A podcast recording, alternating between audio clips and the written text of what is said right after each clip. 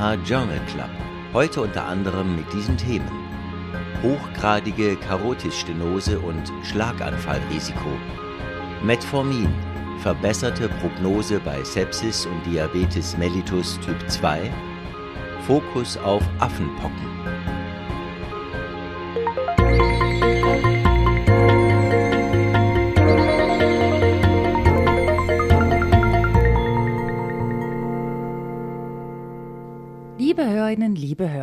Herzlich willkommen zu einer neuen Folge des EMH Journal Club. Ich freue mich, dass Sie mit dabei sind. Ich bin Nadja Petschinska, ich moderiere und produziere diesen Podcast. Auch mit dabei sind Professor Dr. Reto Krapf, er schreibt die Studienzusammenfassung und kommentiert sie ja auch gleich für Sie, und unser Sprecher ist Christian Heller, er spricht die Studienfacts.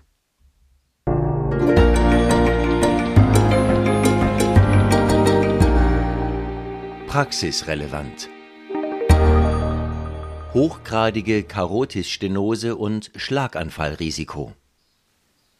Die Interventionsindikationen für hochgradige asymptomatische Karotisstenosen 70 bis 99 Prozent basieren auf einem Vergleich des spontanen Risikos, einen ipsilateralen Schlaganfall zu erleiden, mit dem Risiko eines periinterventionellen Schlaganfalles. Eine retrospektive Kohortenstudie mit knapp 3800 Patientinnen und Patienten mit Karotisstenosen, die sich nicht operieren ließen, zeigt nun ein eindrücklich tiefes Schlaganfallrisiko von 4,7 Prozent über fünf Jahre. Dieses Risiko ist deutlich tiefer, als historische Kontrollen suggeriert hatten.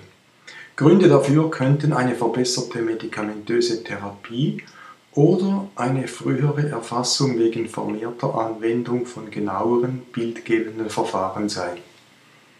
Bislang wurde ein operatives Vorgehen befürwortet, wenn das perioperative Schlaganfall- oder Todesrisiko unter 3% lag und dies auch entsprechend von den Zentren dokumentierbar war.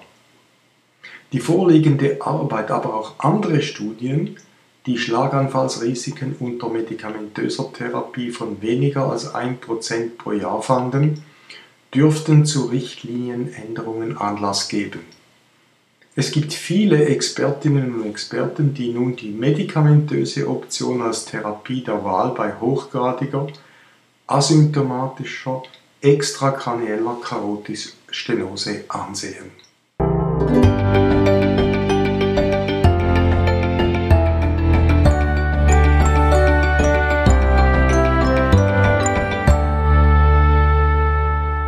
Wie hilfreich ist die fraktionelle Natriumausscheidung in der Differentialdiagnose der akuten Niereninsuffizienz? Nur ein bis zwei Prozent der glomerulär filtrierten Natriummenge werden wegen sehr effizienter tubulärer Natriumrückresorption im Endurin ausgeschieden. Normalerweise wird diese Menge als sogenannte fraktionelle Natriumexkretion in Prozent angegeben. Wie man diese berechnet, hören Sie gleich nach dieser Zusammenfassung im Wussten Sie. Die fraktionelle Natriumexkretion wird den Studierenden seit Jahrzehnten mit wahrscheinlich limitiertem Erfolg erklärt, wäre aber in der Notfallkeue einfach zu berechnen. Wie gut ist nun aber dieser Parameter in der Differentialdiagnose einer akuten Nierenfunktionseinschränkung? Nicht so schlecht für einen isoliert angewendeten Messwert. Eine systematische Review findet, dass für die Differentialdiagnose prärenale respektive intrarenale Insuffizienzursache die Sensitivität bei gut 90 Prozent und die Spezifität bei 82 Prozent lag. Die wahre Wertigkeit dürfte höher sein, wenn eine sorgfältige Anamnese und der klinische Untersuch das heißt die Vortestwahrscheinlichkeit, mit einbezogen werden. Nicht überraschend fanden die Autoren niedrigere Sensitivitäten bei Vorbehandlung mit Saluretika und vorbestehender Niereninsuffizienz. In beiden Fällen ist der tubuläre Natriumtransport vorbestehend moduliert. Wiederum sind nicht alle der gleichen Meinung. Aber kurz und bündig lieben wir nach wie vor die fraktionelle Natriumexkretion und empfehlen ihren Wert durch eine sorgfältige mikroskopische Urinanalyse zu erhöhen und diese Kompetenz auch weiterhin zu vermitteln. Selbstverständlich kommen heute den sogenannten Point-of-Care-Ultraschallmethoden, abgekürzt POCUS, zur Bestimmung des Volumenstatus eine wichtige Rolle zu. Auch tubuläre Biomarker, namentlich das Lipocalin oder Neutrophil Gelatinase Associated Lipocalin, N-GAL, sind sehr hilfreiche Informationsquellen, wenn es um die Unterscheidung prärenaler versus intrarenaler Nierenfunktionsstörung geht.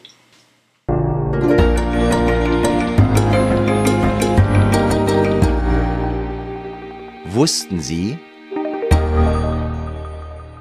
Berechnung und Interpretation der fraktionellen Natriumexkretion. Die fraktionelle Natriumexkretion ist der Quotient aus ausgeschiedener geteilt durch die filtrierte Natriummenge. Die Multiplikation des Quotienten mit 100 ergibt die fraktionelle Natriumexkretion in Prozent. Die heute gebräuchliche und in vielen Apps oder bereits den Laborbefunden hinterlegte Formel lautet Fraktionelle Natriumexkretion in Prozent gleich Natrium im Urin geteilt durch Natrium im Plasma multipliziert mit Kreatinin im Plasma geteilt durch Kreatinin im Urin multipliziert mit 100.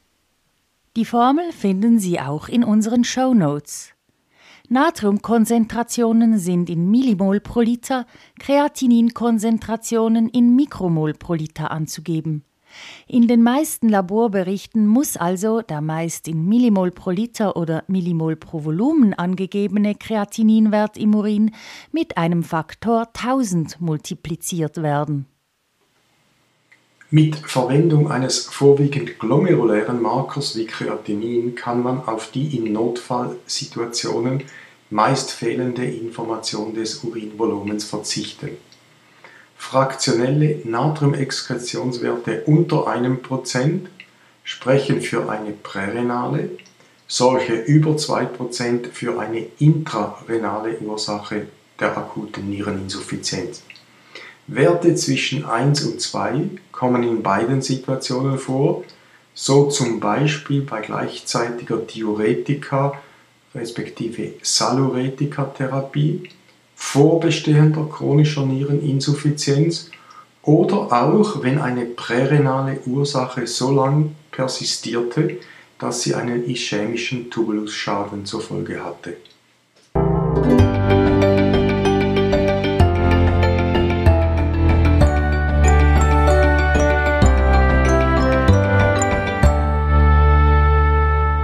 Anopheles-Stiche, nicht nur nachts.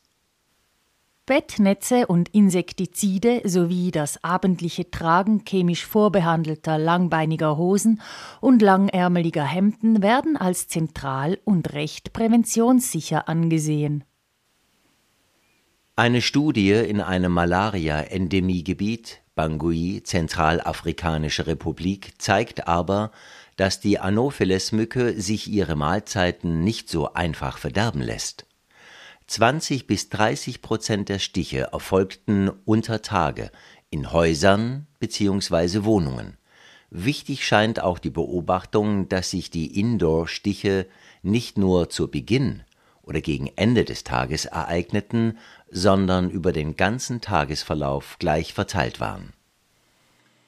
Da die Übertragung der Plasmodien proportional zur Stichhäufigkeit durch die Mücken ist, kommt dieser Beobachtung eine große Bedeutung zu und sollte ganztägige Schutzmaßnahmen zur Folge haben. Dies dürfte aber praktisch wohl nicht sehr einfach umzusetzen sein.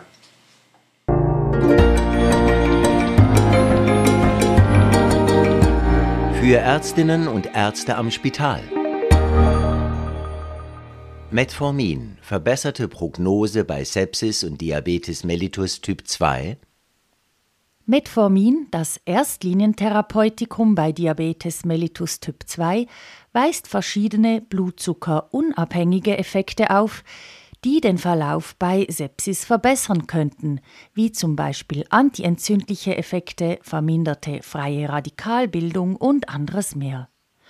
Präklinische tierische Modelle zeigen ziemlich unisono, dass Metformin die sepsisassoziierten Organdysfunktionen inklusive Niereninsuffizienz sowie die Mortalität signifikant reduziert.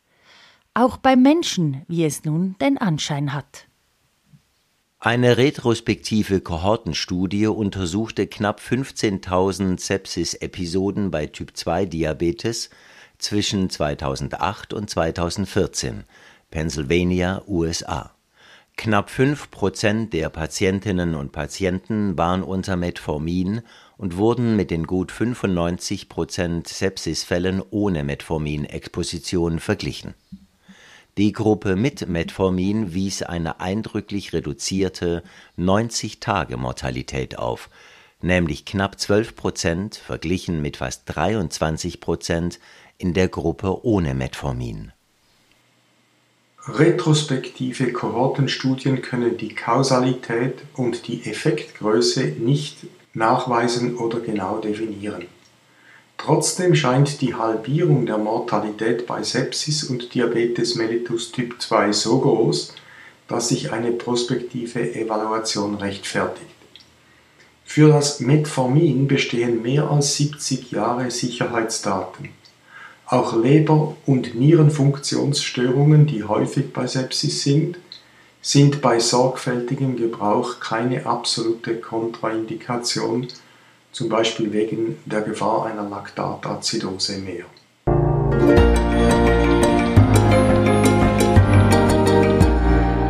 Neues aus der Biologie. Neue Antidiabetika. Das Enzym Glucokinase, auch Hexokinase 4, phosphoryliert Glucose zu Glucose-6-Phosphat. In der Leber führt dies dann zur Bildung von Glykogen, im Pankreas zur Insulinausschüttung. Die Glucokinase ist also ein Glukosesensor, der die Insulinproduktion reguliert, ein endogenes Closed-Loop-System quasi. Seit vielen Jahren werden medikamentöse Aktivatoren der Glucokinase gesucht und getestet, meist ohne Erfolg wegen zu häufiger Nebenwirkungen wie Hypoglykämien und Hyperlipoproteinemien. Ein neuer Aktivator, Dorzagliatin, wurde in zwei chinesischen Studien bei nicht vorbehandelten Patientinnen und Patienten mit Diabetes mellitus Typ 2 und solchen unter Metformin evaluiert. Das Nebenwirkungsprofil scheint besser als bei den früheren Glucokinase-Aktivatoren mit nur wenigen erfassten Hypoglykämien und einer Triglyceriderhöhung von etwa plus 20 Prozent. Die HbA1c-Senkung war eher moderat, 0,2 bis 0,6 Prozent nach sechs Monaten. Der Stellenwert dieses neuen Medikamentes oder Vertreters einer neuen Antidiabetika-Klasse ist also noch offen. Ein Plus für Dorzagliatin könnte die Tatsache sein, dass Nierenfunktionseinschränkungen keine Kontraindikation darstellen, respektive keine Dosisadaptation erfordern.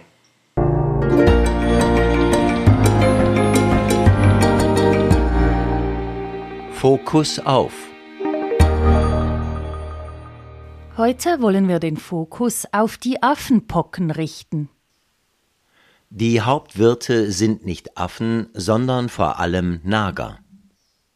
Es ist ein DNA-Virus mit besserer Replikationskontrolle bzw. Reparatur als jener von RNA-Viren wie SARS-CoV-2 oder HIV, somit wahrscheinlich weniger mutationsanfällig. Erstentdeckung in Laboraffen 1958, erster humaner Fall 1970. Symptome Fieber, Kopfschmerzen, Lymphadenopathie, eitergefüllte Bläschen. Ungewöhnlich ist die weltweite Häufung der Humaninfekte in den letzten zwei bis drei Wochen und bei homosexuellen Männern.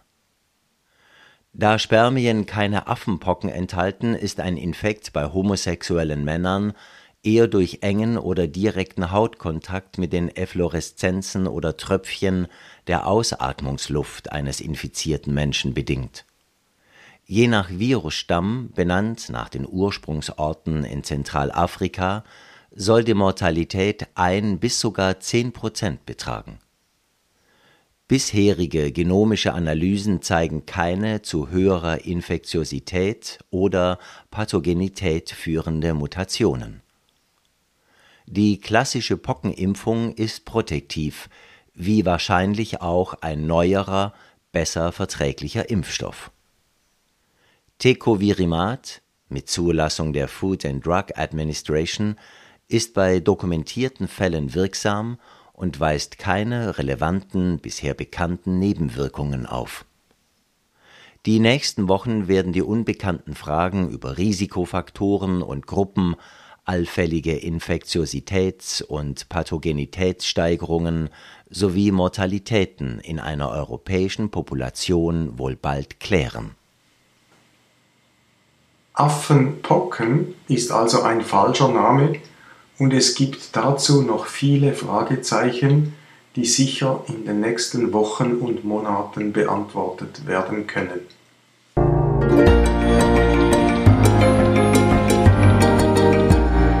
Das hat uns nicht gefreut. Ursprung des SARS-CoV-2 Immer noch ist die Hauptfrage nach dem Ursprung des Virus, das verantwortlich für angeblich 15 Millionen Todesfälle und enorme volkswirtschaftliche Kosten weltweit ist, ungeklärt. Zwei Hypothesen bleiben im Zentrum. Erstens Exposition gegenüber einem tierischen Reservoir oder zweitens Folge eines Laborunfalls in Wuhan. Zwar wurde eine Untersuchung dieser Frage von der US-Regierung 2021 in Auftrag gegeben und es wird allgemein beklagt, dass dazu die Kooperation der chinesischen Regierung fehle. Dies wird realistischerweise auch so bleiben und dieses Faktum spricht damit für sich. Es scheint möglich, dass die betraute US-Kommission die Informationen der engen Kooperation und durch US-Forschungsfonds unterstützte Projekte des Virologielabors in Wuhan bisher nicht im Detail und vor allem nicht unabhängig von Regierungsstellen untersuchte. Ein Teil der Daten dürfte nämlich in den USA selber gespeichert sein gibt es also auch auf US-Seite Dinge zu verbergen? Dabei ist atemberaubend, dass 2018 ein kollaboratives Forschungsgesuch eingereicht wurde, das die Einführung einer neuen Schnittstelle, die sogenannte Furin Binding Site, in ein SARS-ähnliches Coronavirus zum Ziel hatte. Diese Schnittstelle ist nun im SARS-CoV-2-Virus vorhanden und ist der zentrale Faktor, der zu einer erhöhten Infektiosität oder Pathogenität des Coronavirus geführt hatte.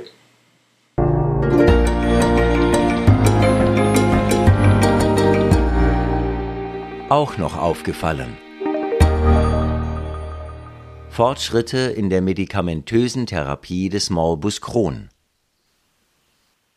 Zentrale Vermittler der intestinalen Entzündungsreaktion sind das IL-23, IL ist die Abkürzung für Interleukin, und seine Halbschwester das IL-12. Beide Interleukine haben eine Untereinheit gemeinsam, nämlich das IL-12b. Bei Morbus Crohn hatte es ein monoklonaler Antikörper gegen IL-12, Ustekinumab, jedoch verfehlt, die therapeutische Wirksamkeit einer generellen Tumornekrosefaktorblockade mit Adalimumab zu übertreffen. Eine Blockade des Interleukin 23 könnte aber besser wirken. In drei relativ großen Populationen von Patientinnen und Patienten mit Morbus Crohn und vorheriger Intoleranz auf eine klassische Immunsuppression und oder etablierte Biologika oder Unwirksamkeit derselben wurden die Remissionsrate einerseits und die Erhaltung der Remission andererseits untersucht. Der Anti-IL-23-Antikörper Risankizumab war in beiden klinischen Situationen dem Placebo bei guter Verträglichkeit deutlich überlegen. Die Remissionen waren klinisch und endoskopisch definiert. Ein sehr willkommener Fortschritt.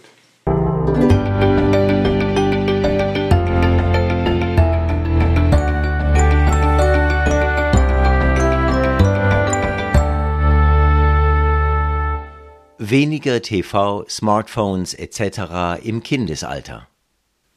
Manchmal findet man Studien, deren Resultate schon vorher klar waren. Sie können aber wichtig für die Begründung von Interventionen und allenfalls Informationskampagnen sein, so auch diese dänische Studie.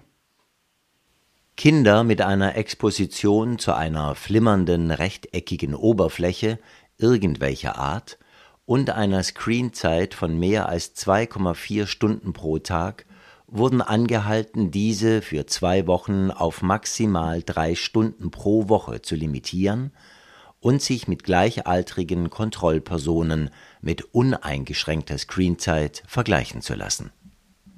Dies wurde mit einer hohen Compliance von 97 Prozent auch erreicht. Die eingeschränkte Screenzeit erhöhte die Zeit physischer Aktivität relativ eindrücklich um fast eine Stunde pro Tag, in der Kontrollgruppe blieb diese unverändert. Die erstaunlich hohe Compliance lässt erhoffen, dass zumindest kurzfristig der Verzicht auf Screenzeit nicht so schwierig sein könnte.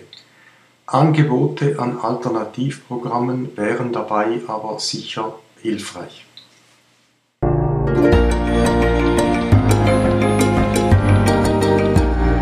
Welche Diagnose stellen Sie?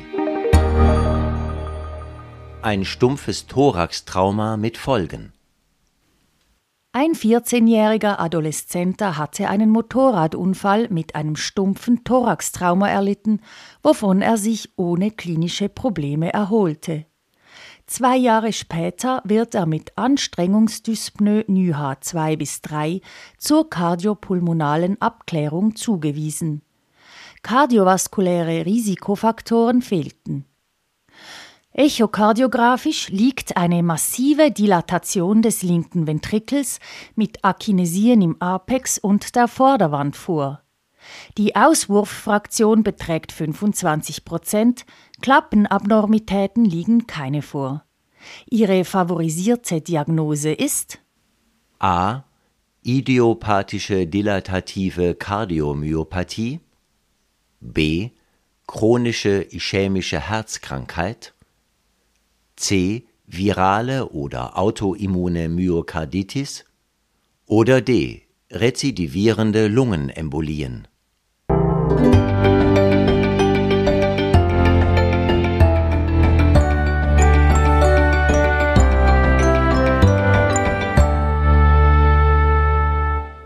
Eine Herzmuskelbiopsie ergibt keine Anhaltspunkte für eine Myokarditis.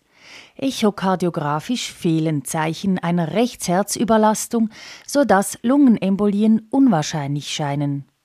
Ein Blick in die alten Daten zeigt, dass nach dem stumpfen Thoraxtrauma eine massive Hypertroponinämie mit Thoraxschmerzen aufgetreten war, die dem Trauma zugeschrieben wurde.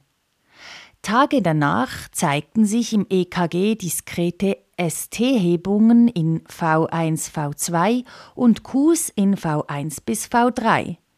Damals erfolgten keine weiteren Abklärungen.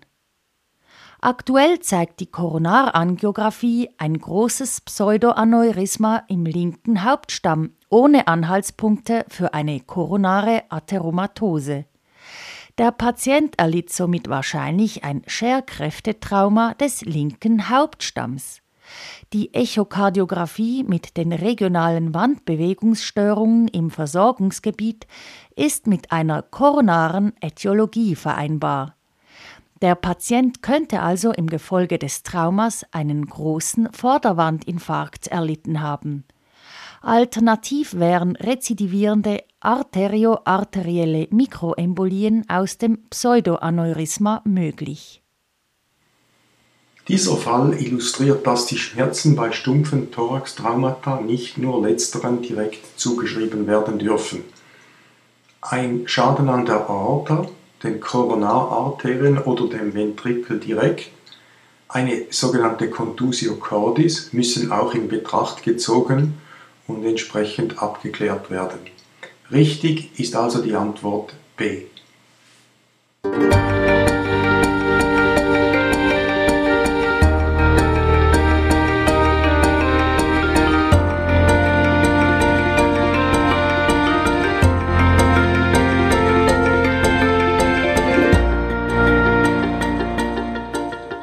Und schon sind wir wieder am Ende des EMH Journal Club angelangt. Schön, dass Sie auch diesmal mit dabei waren.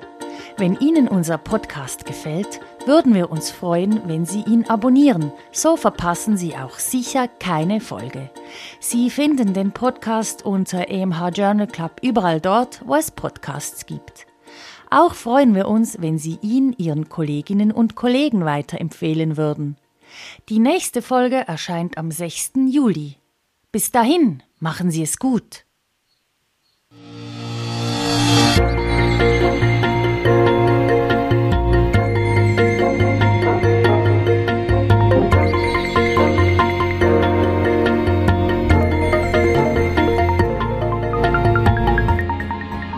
Hörten EMH Podcast, EMH Journal Club.